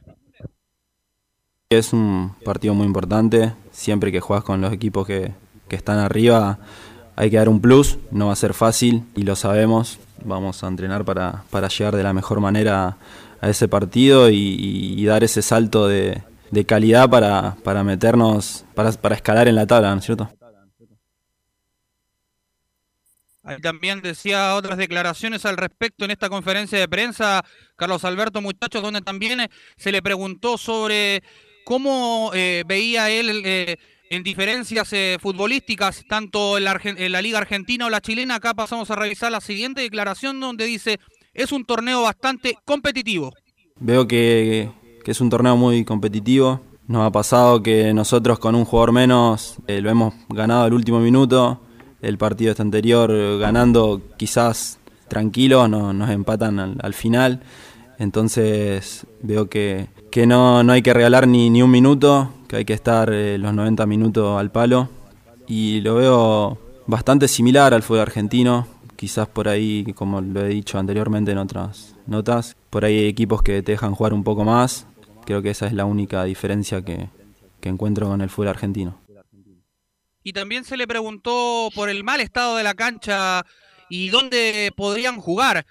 Acá responde Manuel Ojeda en la primera de Chile, donde dice, un jugador está preparado para jugar en cualquier cancha. Como vieron todos, no se puede jugar en esa cancha. Ya el partido anterior que jugamos ahí estaba en muy mal estado. Por ahí entrenamos una cosa, por el estado de la cancha no la podemos hacer. Pero también creo que un jugador está preparado para, para jugar en, en cualquier cancha, en cualquier estadio. Y bueno, el partido este anterior vimos que, que la gente acompaña, así que no importa dónde, dónde se juegue, sino siempre estar. Sabemos que vamos a estar acompañados por, por la gente. Ahí estaban algunas de las declaraciones, muchachos, Carlos, donde hablaba al respecto el, el jugador de la Universidad de Chile, Emanuel Ojeda. Perfecto. Ahora, este, bueno, la U tiene que buscar un estadio, tiene que buscar una nueva cancha y definitivamente será Valparaíso Felipe Holguín, ¿no? Así es, está confirmado ya. ¿Está el- confirmado por las autoridades sí. de la quinta región? Ya, perfecto. Sí, de hecho, eh, se va a jugar el día domingo a las 15 horas frente a Ñublense, el estadio. Elías Figueroa Brander. Sí, porque en la cancha de Santa Laura, Leonardo, Camilo, y no, no, no se puede porque eh, eh, está horrible, está prácticamente destrozada esa cancha. Te escucho, Laurencio. Solamente falta la confirmación de la eh, ANFP, pero eh, eh, todo indica que el, partido se va a jugar en Valparaíso. Sí, está confirmado. Está no, si yo Ah, tenía lo- temor lo a la autoridad de la quinta región. Sí, no, ya, ya está listo. Está programado Carlos. oficial. Porfiado, Sí. Laurencio. ¿eh? Carlos, a mí Sí, me a mí me susto Ahora, que la minutos me- confirmado, 3, de la tarde el Elías Figueroa, sí. Y, y ojo, y ojo, eh, eh, muy, muy importante, eh, Camilo, se cambió el partido de Curicó con la Católica, que iba a las 3, se va a jugar a las 5 y media en la granja, el domingo cual. 17. Sí. Ya. Algo quería acotar, Sí, Carlos, aportar esperemos usted, que- Giovanni. Esperemos que los hinchas yendo al estadio de Viña se porten bien y no dejen a la U ya con un estadio menos nuevamente. No, no, se, se portan mal. Santa Laura, eh, que está destruido. Bueno, Católica no va, nunca le va a salir el estadio, pero también Católica va a buscar estadio porque no tiene donde jugar. Entonces, no, que los hinchas, por, por favor, que se pongan las pilas y que, y que sepa la situación que está en el de Chile buscando estadios, jugando de local fuera de Santiago. Gran parte de Pero culpa de ellos. cuando tú hablas de portarse mal, Giovanni, ¿cuándo se portaron mal los hinchas de la U? No, con todo lo que han hecho, todos los, los problemas que han tenido dentro y fuera ¿Qué de la han hecho este año 2022? Te lo pregunto al tiro, para, para aclarar ese con las amenazas que le hicieron supuestamente a Galíndez, que según todo eran falsas, los rayados Eh. que hacen ahí, todo eso que, que produce temor, que produce temor, por eso la, la U no tiene estadio. Yo, yo te, yo vuelvo a decir, si fuera por eso, a- a- eh, Pablo Arangui hubiera salido arrancando la U hace mucho rato. Y eso pero no pasó. Viña, no, sí, yo te digo, lo que- pero todo eso genera que la gente, Giovanni, lo- que las oye, perdón que, autoridades perdón que lo diga, hoy no había tenido "No queremos intervención en el la programa, pero lo, lo de Galinde, Galinde fue un ratón. Está Fue un está ratón. bien, Leo, pero te estoy diciendo que todo eso también abarca a que cuando toman decisiones, lo dejamos o no lo dejamos, no, mira, esta barra está amenazando de muerte a un jugador, aunque sea falso. Y los rayados fuera del complejo, Bueno, los rayados, eh, eso es cierto, eso es verdad, pero Y yo, que- y yo que lo- ahí y estoy lo- con Leo yo, ¿ah? Sí, Creo que que Galinde me defraudó. Como ¿Y por arquero me no? No, encantaba, Gali- pero, Ca- Carlos Galinde pero fue un defraudó. ratón. No, Fue- pero fue si un yo no él quería, él, él respeto. dejar Chile, quería dejar que Claro. estaba ¿cuál es- valor y- entonces dime cuál es la razón por qué la Universidad de Chile no le prestan los Bueno, estadios? por los hechos anteriores. A eso voy. anteriores, por lo sí. que pasó con el partido con la calera y además te agrego otro dato que yo eso lo hablé con el encargado de Estadio Seguro que es muy conocido acá en Radio Portales el señor Pablo Yarrá y no hay ningún detenido por lo que ocurrió en ese Ahí partido está ante la Pablito Yarrao, ¿eh? sí señor está allá en está Rancagua sorprendiendo. entonces Lo, lo voy a llamar terminado el programa. Sí, Ahí lo llámelo no, yo llamar. si, y si quiere le doy yo el número porque le, le digo, Pablo nos- gran nos amigo dijo, mío, ¿ah? No hay ningún hincha detenido. O sea, y vuelvo a decir, la prensa es muy importante a la hora de hablar de cosas y tiene que ser responsable, tiene que hablar con bases. Lo de Galinde fue total y absoluta responsabilidad Claro, de su representante Galinde, que sí. mintió descaradamente. Y perdón que Sí, lo sí. diga, porque yo sé que hay muchos comunicadores, justamente ayer en el Día del Periodista, que no se atreven a decir las cosas como son. Lo de, lo de Galinde fue una sinvergüenzura. El tipo vino a robar a Chile y se fue y punto. Y no se la pudo. Leo, Y yo si- no estoy defendiendo a Galinde. ¿Mm? Con lo No, que tú jugaste justamente el tema No, de las no, amenazas yo- de Galinde. Y Galinde, No, inven- y Galinde inventó se amenazas No, para pero irse los la rayados se existieron, los rayados existieron, Todo la se gente mete a la asistente- joyera sí. y todo queda Ya ante un problema en Rancagua y eso. ¿Don Carlos? Claro. Sí, te escucho.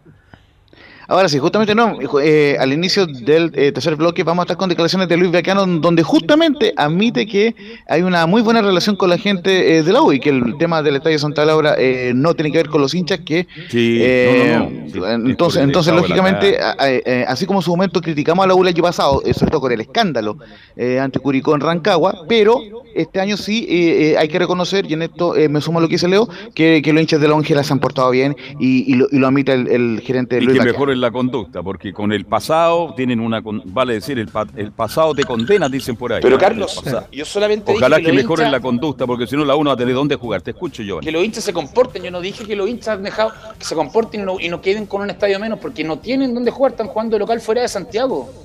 Sí. A eso Bueno, voy. no hay si llegan a hacer algo en Viña, van a quedar sin Viña. A eso voy. Vamos dando el capítulo La UTI. ¿Algo más, Felipe Holguín? Sí, para cerrar un día como hoy en una efeméride, hace, hace 30 años Sergio Superman Vargas le atajaba un penal a Claudio Borgi. En el minuto Mm. 50 le ganaba la U 1-0. En ese momento los azules derrotaron a Colo Colo, campeón de América, con doblete de Gino Cofré. Aquella tarde del 12 de julio de 1992 se produjo un punto de inflexión en la historia azul. La nueva U le llamaron. Eso, Carlos Correcto. Alberto. Ese fue el, el penal de la Raona, ¿no? Así es. Claro, pues. Gran atajada de Sergio Bernabé, a quien le mandamos un caluroso saludo. Y a Borgi, porque ha sido uno de los grandes jugadores que han ido al fútbol chileno. Bien, vamos a hacer la pausa, muchachos, y nos metemos de vuelta con la Católica, con las colonias y mucho más en Estadio Portales. Un abrazo, muchachos. Chao, Leo.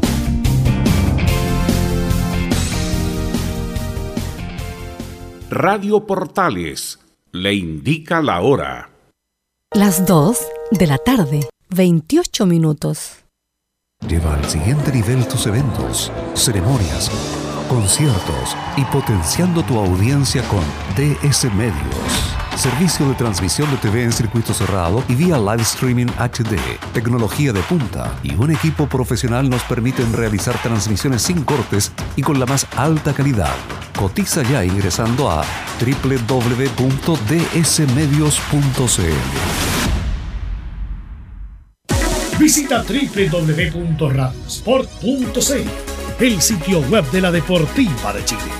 Programas, noticias, entrevistas y reportajes, podcast, radio online y mucho más. Todo lo que pasa en todos los deportes lo encuentras en www.radiosport.cl. la Deportiva de Chile en Internet. Comercial IAC y Compañía Limitada. La mejor calidad mundial en laminados decorativos. Comercial IAC y Compañía Limitada es Pertec en Chile. San Ignacio 1010.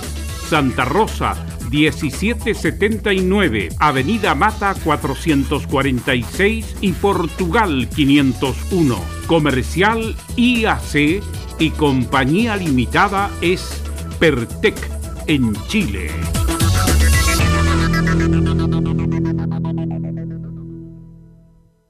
Desde todo Chile. Desde todo Chile. Y para todo Chile. Y para todo Chile. Portales Digital está en todas partes. www.radioportales.cl Un acercamiento electrónico a todo lo que pasa en el fútbol. Escuchas Estadio en Portales en su edición central.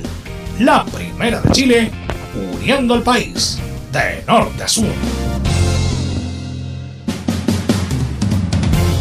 Bien, ya estamos de vuelta para continuar haciendo estadio en Portales.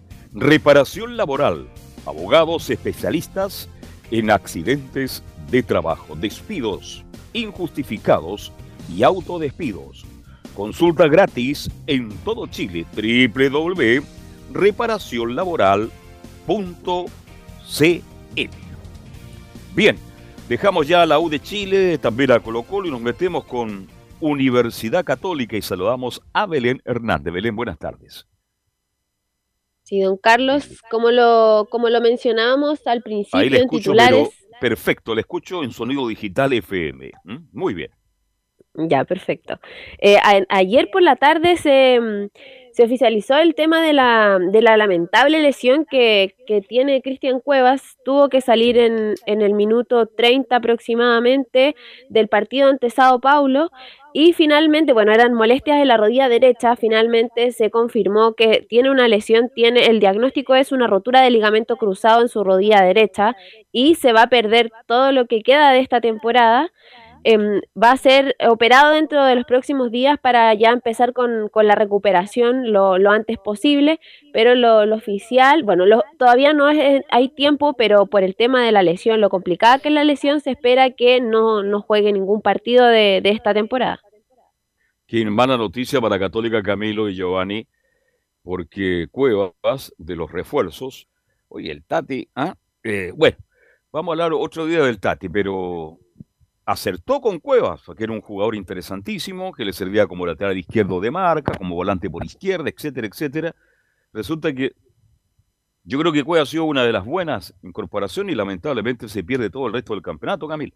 Y en zona ofensiva, Carlos, eh, eh, fueron los que más, de los que más tuvo, rindió también. Tuvo, al principio tuvo pocos minutos, después lo comenzaron a poner en esa zona más, más ofensiva como, como puntero y ahí rindió bien eh, Cuevas, que había sido criticado cuando llegó, muchos hinchas no, no les gustaba el nombre, pero, pero finalmente fue el mejor de los refuerzos. El mejor. Estaba Eh, haciendo difícil, refuerzo, eh, Carlos. Sí, ref- Estaba haciendo está- refuerzo para lo que trajeron. sí. Estaba Exacto. haciendo un aporte, como usted dijo, también podía ser una alternativa defensivamente, pero lo estaban usando más arriba y estaba rindiendo. Entonces, una lástima la- en el momento que le topa la lesión a Cristian Cueva. Y esta rotura de ligamento, este, uno habla. Son largas, tiempo- son largas. Son largas, ¿ah? Son, Son larguísimas. Una cosa, estar el proceso de recuperación y después cuando ya le dan de alta al jugador, viene toda la otra etapa, pues Sacarse el miedo. Sacarse el miedo. Sacarse el miedo, que es lo, más, es lo más complicado para el futbolista, volver a entrenar y volver a ganarse una opción. Entonces, tendremos a mejor a Cueva por ahí por diciembre de, este año, ojalá Dios quiera que antes, pero es una lección complicada. Qué lástima, ¿eh? Qué Próximo lástima para la Universidad Próximo seis año, meses, sí. sí, seis meses más la recuperación. Ese próximo torneo va a estar próximo torneo. Una pena, pues, Belén para la Universidad Católica. ¿Y cómo estará Holland? ¿Estará perdiendo algún refuerzo ya, Holland? Antes del tema de los refuerzos, don Carlos, lo lamenta también el plantel. De hecho, hoy en conferencia de prensa habló, habló perdón, eh, Branco Ampuero, y que se refirió también a, la, baja importante que van a tener en el equipo eh, por el lado izquierdo. Menciona, es lamentable la lesión de Cristian de Cristian Cuevas. Sí, fue lamentable la lesión de Cristian, una jugada intrascendente, creo que, que eso es lo que más le duele a un futbolista y a nosotros como compañeros que convivimos todos los días con, con él, una lesión larga, compleja, y obviamente perdemos, como tú dices, un jugador multifuncional, que te podía hacer toda la banda izquierda, un jugador intenso, eh, de buen pie, pero queda nada más que, que, bueno, que la operación que se va a realizar, eh, si eh, resulte y tenga una, una recuperación óptima con, con, los plazos estipulados para que, para que Cristian vuelva en las mejores condiciones, que no, que no, no tengo dudas que va a ser así. Bueno, ayer, además de la lesión de Cristian Cuevas, también se hizo oficial el acuerdo entre Cruzados y el, el equipo de, de, la Serie A de Italia, del Salernitana, por el 100% del pase de Diego Valencia. El contrato sería hasta 2026. El acuerdo, como dije, es del 100% del pase. Bueno, jugador que todavía no se realizan los exámenes médicos, están a la espera de aquello. Y eh, de salir todo bien, obviamente el jugador firmaría este contrato que lo liga por varios años al equipo italiano jugador, eh, jugador, bueno, va a tener su primera experiencia fuera de la Universidad Católica, porque hizo las inferiores en, en Católica eh, y debutó, es tetracampeón con los Cruzados, es su primera experiencia fuera de la Universidad Católica y además en el extranjero, así que una oportunidad importante para, para el jugador formado en, en la franja. Todavía, eh, bueno, en, en Twitter de, del equipo italiano ya lo hicieron oficial también, comunicaron que ya es nuevo jugador del equipo italiano, pero todavía están a la espera de los exámenes, eso hay que recalcarlo porque todavía no, no tienen lo, los resultados. De hecho, el jugador se va a hacer los exámenes ahí en Italia, va a volver nuevamente a Chile para sellar unos, unos trámites que tiene que hacer personalmente, personales y después eh, volvería a Italia para ya incorporarse a, a entrenar con su nuevo equipo. Justamente estamos ahí en la pausa, eh, eh, Belén Hernández. Bueno, eh, por lo menos eh, agregar de mi parte que La Roja, la cuenta oficial de la selección chilena de la NFP, también felicitó a Diego Valencia por este traspaso a la Salernitana en Italia y se une a otros chilenos, como el caso de Luis Roja, el mismo Pablo Galdame, que están Geno. Hay otros chilenos que están ahora en la Feria y, y Gary Mel en el Boloña. Oye, este, volviendo a lo del jugador de Católica. Bueno, llegar a una liga como la italiana, aunque sea un equipo menor, Giovanni Castellón y Camilo es siempre importante. Yo creo que se le abre una gran oportunidad al atacante de Valencia de la Universidad Católica. No se hablan de cifras, pero me imagino que deben ser interesantes para Católica. Un jugador que a lo mejor va a jugar de 9-9, como a él le gusta. Y ojalá que tenga éxito en una liga que es muy competitiva, Giovanni. Una liga competitiva, sobre todo en la marca, Carlos. O sea, la oportunidad de Valencia, sí. él tiene las puertas abiertas. Ahora depende de él hacer un gran salto de Salernitana a otro equipo después de hacer un par de campañas buenas con, con Salernitana. Eso depende de él. Tenemos el ejemplo de Alexis que llegó a Uinese, mismo sí. Mauricio Villa, tenemos caso de David Pizarro que también llegaron a no, equipos como el Inter, estoy hablando de, en ese, a ese nivel de, de, diferencia. Y es la oportunidad de él. Si él rinde, tiene las puertas abiertas para poder hacer una linda carrera en Europa. Y como usted bien dice, Carlos, sí. En posición de centro delantero, que a lo mejor puede, le va, mm. va, a tener más o más oportunidades, porque acá en la Católica era difícil, porque estaba San Pedri, lo hizo bien, tuvo que um, acostumbrarse a jugar como puntero, ya sea derecho o izquierdo, pero siempre cuando convertía goles, bueno, era la posición de centro delantero. Así es. Así que es una buena oportunidad que le sirva a Valencia, que aprenda, que luche y que se gane no solo la titularidad del fútbol italiano, sino que sea un aporte a futuro para las futuras nominaciones de la selección chilena Belén Hernández. Y aquí con el tema que usted mencionaba, por el tema de Cristian Cuevas, don Carlos, porque por la venta de Diego Valencia se abre un cupo para que puedan traer un, cuarto refuerzo y que toda, tendría que ser sí o sí chileno por el tema del, cupo de extranjero que todavía tiene problemas eh, con el tema de Gary Kajelmacher. Eh, todavía no lo pueden hacer, de hecho, oficial por el tema del cupo extranjero, pero eh, claro, podría llegar algún otro refuerzo, pero todavía no es algo concreto, porque en las mismas conferencias de prensa que, que hubo en la presentación de César Pinar y en la despedida de Diego Bonanote, los, eh, bueno, el presidente y también el gerente deportivo mencionaron que podría, bueno, se podrían ir más jugadores incluso, pero también eh, no, no se cierra tampoco que pueda llegar un cuarto refuerzo para tomar esa ventana que deja Diego Valencia, pero tampoco es algo oficial, algo concreto, así que ahí hay que estar a la espera. Y con el tema de Gary Kajelmacher hay un, hay un acuerdo de palabra, pero claro, como todavía no se puede hacer oficial este, este refuerzo, que ya viajaría en, en estos días a Chile, por el tema justamente del cupo extranjero, porque los cinco cupos que tiene lo está ocupando San Pedri, Matías Dituro, Luciano Hued, Nicolás Peranich y Nehuen Paz. Nicolás Peranich que todavía no tiene la, la carta de, de la nacionalización, así que todavía eh, ocupa ese, ese puesto. por lo que em, ha, ha trabado un poco el tema de, del, del zaguero central que lo quiere y lo anhela Ariel Holland para esta temporada. Bien, vamos a ver cómo va mejorando Católica. Bueno, eh, el fútbol es así. Los equipos quieren refuerzo y a veces se van jugadores importantes como Valencia, que era una alternativa en ataque importante para Católica. Este mm, jugador de esas características Católica más, no, no tiene camino Marcelo, ¿ah? Un hombre de área que reemplace a San Pedri en un momento dado. Tenía No solo, lo a San tiene. Pe- solo San Pedri como opción a, a Diego Valencia, pero otro centro delantero no, no, no tiene esa posición. Por fuera tiene muchos jugadores carrileros, gente rápida, pero dentro del área no, no, no, no dispone. Así que, bueno, pero que le vaya bien, que tenga suerte, que, que triunfe en el fútbol italiano, que vaya un equipo más grande a futuro y que sea un aporte no solo para Católica, sino que para el fútbol chileno. Volvemos contigo, Belén. Y respecto a la conferencia de prensa y con el tema de la llegada de Gary Cajelmacher, eh, Branco Ampuero se refirió al tema eh, de, la competencia interna que tienen por el puesto, porque hay bastantes zagueros centrales, justamente el problema que tuvieron en, el primer, en la primera temporada de este torneo. Y eh, Branco Ampuero se refiere a, a la competencia que existe en el puesto y también se refiere a la llegada de Gary Cajelmacher. Sí, una competencia linda. Él cuando llegó nos dijo que, la idea de él era que hubiera, para que hubiera un equipo competitivo teníamos que tener dos, jugadores por puesto. Y dentro de, lo- de los márgenes que ha podido tener el club, ha ido logrando. Nosotros como, como defensa central, para ir a- a tu pregunta, somos hartos. Estamos luchando día a día, entrenamiento a entrenamiento, para, para ganarnos un lugar. Pero aquí el lugar obviamente nadie tiene ganado. Así que una competencia dura, va a ser una competencia sin duda leal. Y la idea desde parte mía y pienso que también por mis compañeros es hacerle la tarea difícil lo más que se pueda al entrenador. El entrenador va a ser el que elija fin de semana tras fin de semana. Nosotros tenemos que cumplir con nuestro trabajo la semana, hacer entrenamientos correctos, competitivos, para sumar la, la mayor cantidad de, de minutos posible. Pero, pero sí, con tantos centrales eh, es bonito poder disputar un lugar y, y terminar ganándolo. Así que contento, obviamente, si, si se suma Gary, que aún el club no lo, no lo ha hecho oficial, pero estamos ahí. Estamos todos compitiendo por, por lo mismo, todos queremos lo mismo, jugar, ganar, competir y dejar lo más alto posible a Católica de este torneo.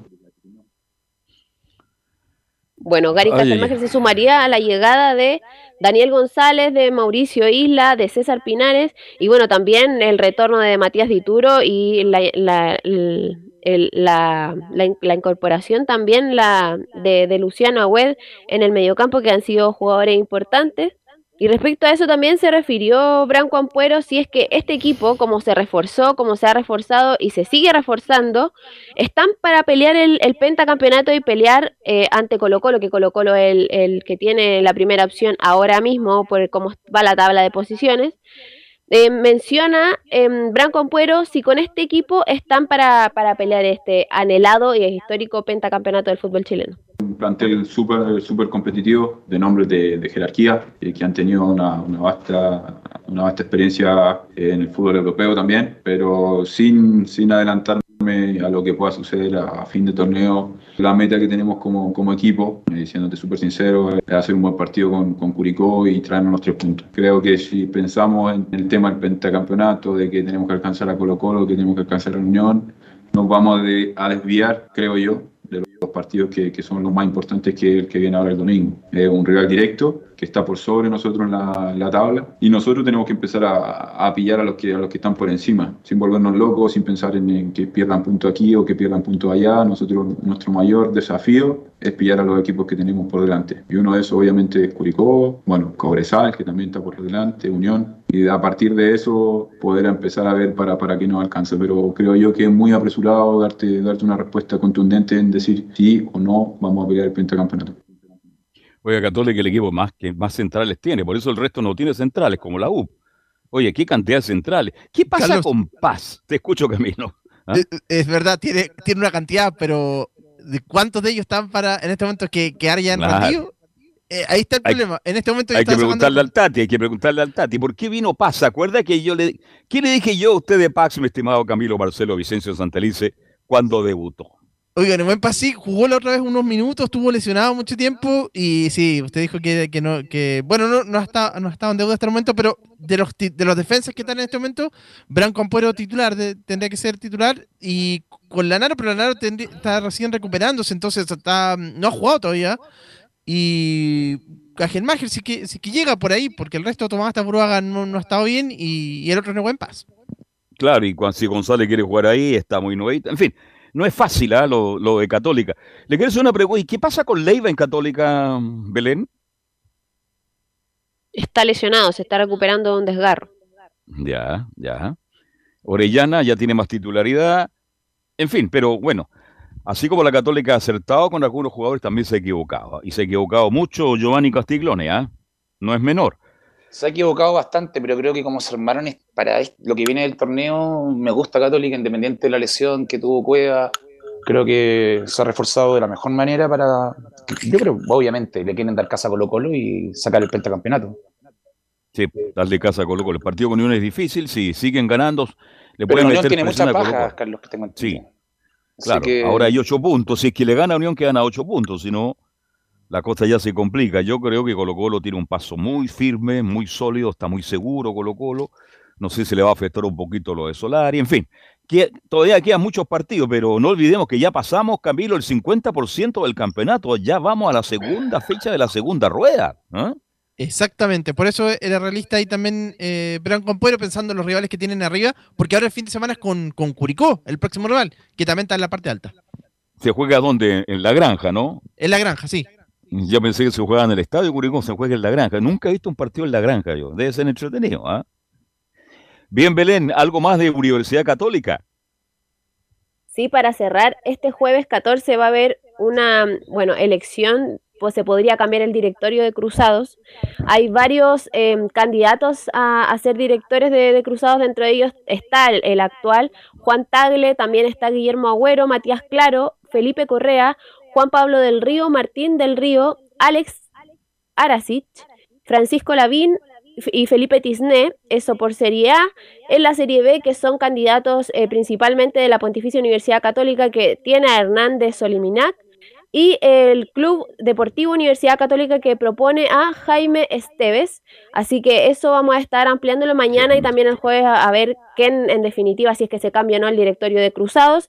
Y otra información que la mencionó Laurencio, para pero para recordarle a los auditores, es que el- se cambia el horario de, del partido del domingo. Se va a jugar en definitiva a las 17. 30 horas allá en el Estadio de la Granja, como lo decía Camilo. De todos los nombres que usted me entregó, no, no aparece JC Carrasco. Me parece extraño que no esté en la nómina. Ahora, este, ¿cuándo definitivamente Católica va a dejar de jugar en San Carlos? Porque es una teleserie, ¿ah? Le cambian fecha permanentemente. ¿Cuándo cree usted que Católica deja de jugar en San Carlos de Apoquindo? La información que yo manejo, don Carlos, es que el último partido que se jugaría en San Carlos de Apoquindo sería ante Cobresal, que es el último fin de semana de julio. Ya. Y de ahí Católica tiene que pensar en, en buscar estadio, definitivamente, porque como no está Santa Laura, va a ser un, un- otro drama para el fútbol chileno. ¿Dónde juega Católica? ¿Dónde juega la U? ¿Dónde juega incluso la propia Unión Española? Así que complicado todo lo que se viene para el cuadro colegial. Bien, nos reencontramos mañana, Belén. Que tenga una muy buena tarde. Buen provecho, sé que no almorzó. ¿ah? Buenas tardes. Gracias, hasta luego. Bien, y nos metemos ya, oiga, harto, hartos minutos para Laurencio Valderrama para que hablemos de las colonias, hablemos también de lo que dijo Baquedano sobre Santa Laura, son temas muy importantes, y también un poquito del de U de Chile ayer. ¿Viste el partido Chile-Paraguay, Giovanni Castiglione, el femenino, en el día de ayer? No tuve la posibilidad, Carlos, así que no puedo opinar de cómo fue el desempeño. Escucha usted que Cristina Enlens había. había Por lo menos parece, muchachos, primero con, con la Unión Española, porque justamente. eh, No, no, era no, sí, que- perdone, perdone, perdone, perdone, Laurencio, Laurencio, perdone, yo estoy conduciendo este programa. Si llama a ir con usted, eh, fue un adelanto, una pincelada, esto es periodismo, po. Yo estaba preguntando por eso solamente porque yo sé que usted va a entregar un informe de la de Chile con Paraguay. Yo vi a Paraguay Chile, aunque ustedes no lo crean.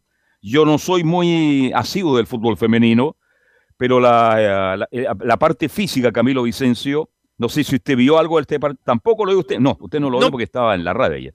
Pero está mal claro. debut, mal debut de Chile porque era un rival ganable. Luego lo va a ampliar don Laurencio Valderrama, a quien le damos el pase. Don Laurencio, diga todo lo que tiene que contar. Ya, mire, para, como nos cambiaron la pauta, vamos de inmediato con la roca femenina. Que, No, si no eh, le estoy sí cambiando la pauta, partido- solamente un pincelazo. No le estoy sí, vimos cambiando el- la pauta. sí, sin el problema, don Carlos. Vi- vi- vi- Ya, vimos el partido perfecto. Vamos, vamos. Mire que yo me altero con mucha facilidad. Vamos, por favor, y pongámosle ritmo a esta cuestión. Ya. Sí, pues, vimos- y vivimos No, el partido sí, como, como, como lo merece esta selección chilena. Entraron, do- entraron dormidas, como usted mismo eh, eh, lo ha dicho quizás en algunos partidos de la U, lamentablemente entraron paveando y en, Sí. en ese sentido el, el equipo chileno eh, no respondió a la altura de un equipo que jugó un mundial, que jugó unos Juegos Olímpicos y la autocrítica, de hecho ya la vamos a escuchar en, en, en fue muy dura en- a- al respecto y me parece que es saludable que sea así porque muchas veces que los jugadores en, en el masculino muchas veces eh, esquivan el bulto, no, esta vez fueron muy autocríticas con la, con la derrota. Eh, Paraguay mm, marcó los tres minutos con gol de Rebeca Fernández, un gol de, un gol de cabeza impropio para, para Tiane. A los 12 Jessica Martínez eludió a la portera ante la pasividad de la saga. Fue de verdad un 2-0 que podía haber sido mucho más amplio, pero la Dani Pardo eh, empató con golpe de cabeza tras eh, tiro libre de la Bancha Lara. Hasta ahí ya Chile estaba de- dentro del partido, pero después vino el entretiempo, el café cargado, vino el intercambio, ya lo comentamos en su momento en el Estadio PM, y lo cierto es que vino de inmediato un tercer gol, que fue un gol fuera del área de Fabiola Sandoval, un gol de contragolpe, donde Chile estaba mal para otra vez y vino el 3 a 1 y ese gol terminó por, por matar eh, estas, eh, la reacción de la roja femenina. Y finalmente fue Jenny Acuña quien descontó en el minuto 90 pero cuando era muy tarde. Chile no hizo muy mal, mal primer tiempo mejoró en el segundo pero no le alcanzó para poder eh, descontar ante el equipo eh, paraguayo. Y ojo que es una derrota muy dolorosa porque es un rival directo. El cuadro de Paraguay en la clasificación todos damos por, por, por sentado que Colombia va a pasar por ser el, el anfitrión y el segundo cupo se lo pelea Chile, Ecuador y Paraguay. Entonces, si, eh, si Chile no clasifica a las fases de semifinales, será un fracaso en atención a lo que ha mostrado la Roja Femenina. Así que vamos de inmediato con la, con la Pero, a ver, autocrítica a ver, de- Laurencio, usted que estuvo eh, ahí viendo el partido, hablemos de la golera, nuestra arquera, pues. La mejor del mundo. Ayer estuvo mal. mal la arquera chilena. No sé si ella tiene autocrítica al respecto. Cuando Sí, por uno es supuesto. una gran figura como es ella, tiene que tener autocrítica. Ayer no tuvo el partido. Mire, si muchas veces tantas cosas que ha ganado el fútbol femenino a nivel internacional lo ha ganado por la arquera. Y ayer no estuvo afortunada, según mi modesta opinión. Sí, e- ella, ella eh, como siempre, es muy autocrítica en ese sentido. Eh, Etiane se agradece. Y vamos de inmediato con dos declaraciones de la portera y capitana. Dice que nos faltó actitud en el primer tiempo y hay que ganar lo que queda. pero faltó actitud en el primer tiempo. Creo que lo hicimos mucho mejor en el segundo, buscamos dar vuelta al partido. Nos faltó un poco de tiempo quizás, pero, pero lo positivo es que los cambios que entraron lo hicieron muy bien, dieron otro aire al equipo y, y hay que trabajar para, para los tres partidos que quedan. Hay que dar vuelta rápido a la página, mejorar lo que, lo que errores que cometimos y enfocarnos en ganar lo que queda.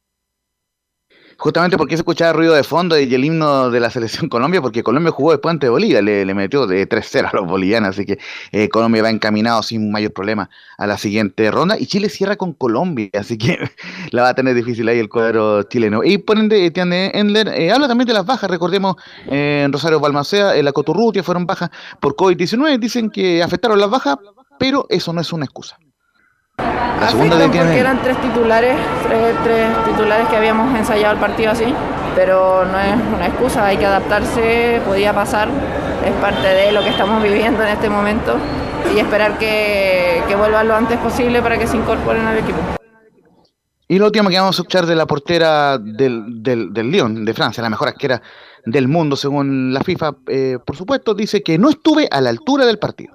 Bueno, obviamente uno siempre quiere hacer lo mejor, no, no, creo que haber estado a la altura tampoco de- del partido. El primer tiempo estaba un poco difícil por la velocidad de la pelota con, con la lluvia que había caído y, y creo que después nos adaptamos mejor, pero claramente no estoy satisfecha con lo que hice.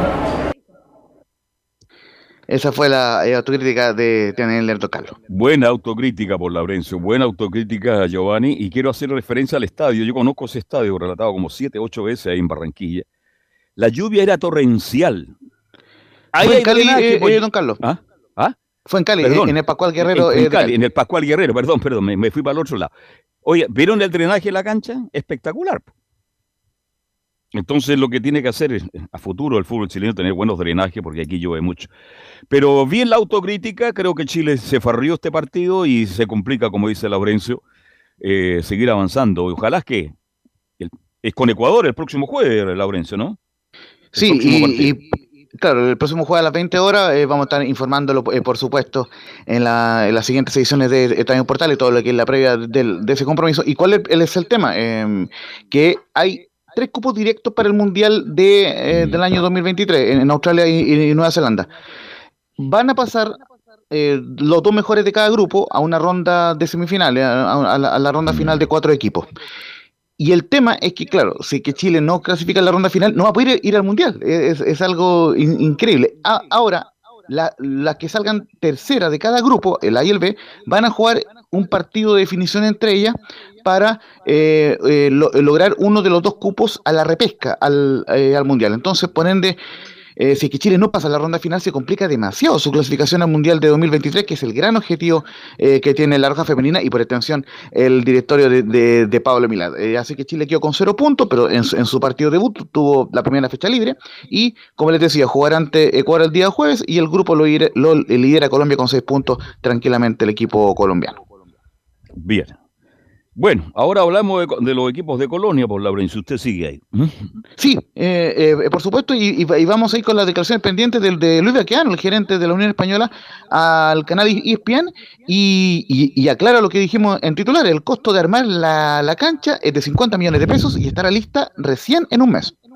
el, el costo de, de armar nuevamente la cancha en el estadio va a salir, por lo menos, eh, la- los preliminares con las conversaciones, porque yo he mantenido conversaciones entre hoy día y el domingo eh, del orden de los 40, 50 millones de pesos. Pero ojo, 40, 50 millones de pesos, dejar la cancha no como estaba, sino que muchísimo mejor. O sea, es una oportunidad para nosotros también.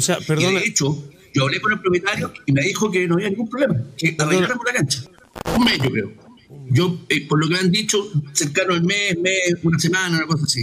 Cuando tenga claro eh, la empresa que lo va a hacer y los costos que, que esa empresa va, nos va a hacer, nos va a cobrar. Y tal como lo mencionamos en el, en el bloque eh, anterior, justamente eh, no eh, dijo lo siguiente en cuanto a los hinchas de la U, que lo que han hecho los hinchas ha sido reparado por la dirigencia de la U. Ahora quiero también eh, eh, sacar de, de la mente de algunas personas el hecho de que la Chile eh, nos arrienda el estadio y nos deja destrozado el estadio. La verdad que no ha pasado nada. Lo, lo que, lo que han hecho los hinchas ha sido reparado de una con la, eh, con la gente de las operaciones de la Universidad de Chile. Cuando juega la U, después del partido, se queda una batería de personas limpiando el estadio, completo, completo. Y si algo queda pendiente, al otro día, Hernán Savera y toda la gente, los ejecutivos de la U, pendientes de qué es lo que nos falta. Incluso la pinta por fuera, cuando la han colocado los dirigentes fuera, no sé qué, qué sé yo, lo mismo. En ese sentido, yo no tengo nada que decir con el, si no te lo diría, pero nada que decir, nada que decir. La Universidad de Chile ha sido un excelente arrendador del estadio, arrendatario del estadio. Ahí justamente para eh, cerrar el punto de don Carlos de lo que mencionamos al final del Sí, segundo bloque, donde, donde básicamente eh, Baqueano reconoce estas buenas relaciones eh, actualmente con la gente de la U. Qué bueno, qué bueno que sea así porque se mantiene, porque ya un mes, mes y medio por lo menos. La, la idea que tengo entendido, este, mm, hay que, este, a ver, eh, las canchas, yo conocí a Rojita. ¿Usted conoció a Rojita, el viejo canchero de Santa Laura, Giovanni Castiglione? Eh, entrañable. Entrañable, ¿no? No, no lo recuerdo, Sí. Carlos. Recuerdo Claro, el yo lo Colo Colo, conocí. el que era de... de- Ceballito. Ceballito, él. Claro. Tenía una cancha. Había que en- hacer un, la carpeta completa, habría que cambiarla, ¿no es cierto? Pero lamentablemente, este, mm, lo mejor es el sembrado, pero el sembrado en esta época de primavera, usted sabe que el pasto no tiene fuerza, no crece, y por lo tanto, yo creo que están apostando a una carpeta completa para cambiarla, para mejorar, y lo dice bien Baquedano, para mejorarlo. Uno dice va a haber una cancha nueva, no. Ojalá que algún día tenga un buen drenaje Santa Laura, que es el estadio que más se ocupa, pero bueno. Así están las cosas y un mes, mes y medio por lo menos, Santa Laura no está. ¿Y dónde va a jugar Española, Laurencio Valderrama? Por lo menos eh, es- se espera que pueda jugar en Calera. Re- Recordemos que insistió en jugar en el en Nicolás Chaguán, pero no pudo hacerlo eh, en el partido ante la Católica porque no, no fue autorizado por Estadio Seguro. Había sido autorizado por la NFP, más no por Estadio Seguro, pero el Calera es una eh, opción que maneja el cuadro de la Unión Española para ser local. Y ojo que todavía no está programado el partido ante la Católica, así que eso sería por parte de la colonia. Un fuerte abrazo y nos vemos en Estadio Importante. Ok. ¿Algo, algo más que agregar, Giovanni Castiglioni? No, que esperemos que la cancha de Santa Laura, no creo que sea un mes como usted decía, yo creo que tiene para dos, tres meses, pero que ojalá Yo quede una también digo lo mismo. Porque Sí. como usted dice, donde más se juega fútbol acá en Santiago, por lo menos, los equipos católicos lo van a necesitar. La ¿Dónde U va a jugar necesita. Recolete? Estoy preocupado por Recolete, está en el fondo de la tabla de posición, imagínese. ¿ah? no deja de ser un tema mayor. Así, Algo así más, es. don Camilo Marcelo Vicencio. Sí, a propósito de estadios, la U está pensando, parece, a- para fines de agosto el Nacional. Así que 28-29, así que habría que estar atento a eso. ¿Y quién dijo eso? Que la U para finales de agosto. Está pensando, pero que de ahí que a la autoridad le digan que sí, no creo. Bueno, ojalá que pronto vuelva el Nacional que hace mucha falta. ¿ah? Sí, hay que estar atento a eso. Bien, gracias por la compañía, gracias por la sintonía. Este, mm, nos vamos, gracias. Muy, pero muy buenas tardes. Chao, chao.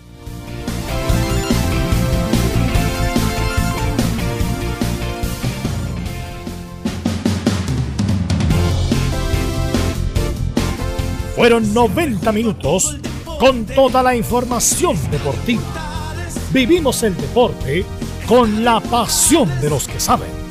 Estadio en Portales fue una presentación de Ahumada Comercial y Compañía Limitada. Expertos en termolaminados decorativos de alta presión.